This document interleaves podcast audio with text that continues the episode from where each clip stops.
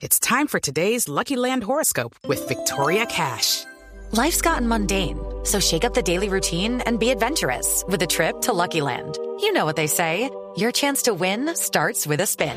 So go to LuckyLandSlots.com to play over 100 social casino-style games for free for your chance to redeem some serious prizes. Get lucky today at LuckyLandSlots.com. Available to players in the U.S., excluding Washington and Michigan. No purchase necessary. VGW Group. Void or prohibited by law. 18 plus. Terms and conditions apply. Ricardo Ospina es periodista. Está en Mañanas Blue. 6-15 minutos. El país está a la espera de que sus instituciones funcionen y más allá de sus diferencias, logren sacar adelante asuntos de fondo que requieren trabajo armónico entre las ramas del poder público. El caso más reciente que está bajo la lupa es el de la elección del fiscal general ad hoc para el caso Odebrecht, en medio de los impedimentos del fiscal Néstor Humberto Martínez.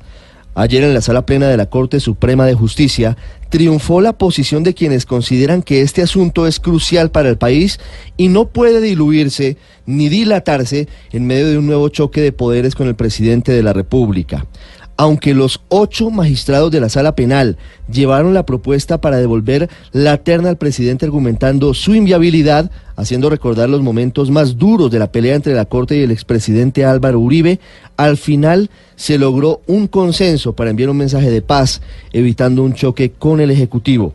La tabla de salvación fue la renuncia a la terna de la magistrada Margarita Cabello Blanco, porque facilitó lo que pasó al final.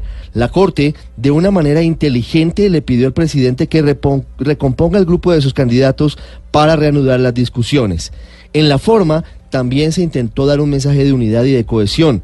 El presidente de la Corte, José Luis Barceló, fue directamente a la Casa de Nariño con una bandera blanca en la mano a comunicarle al presidente Iván Duque los argumentos para retornar la terna. Esa palabra la usan en la carta que le envían, muy distinta y menos dura, según los magistrados, a la devolución monda y lironda de los nombres que estaban sobre la mesa. Y además para decirle que la Corte está lista para elegir fiscal ad hoc.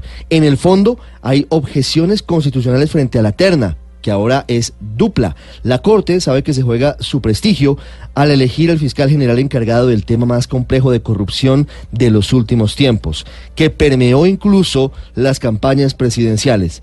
Aunque aún no hay una reacción oficial, se supo que el presidente Iván Duque está analizando lo que ayer le dijo la Corte y espera recomponer la terna antes del próximo martes. La Corte espera que se pueda convocar a una sala extraordinaria para la próxima semana y dejar listo el tema muy importante antes de la vacancia judicial.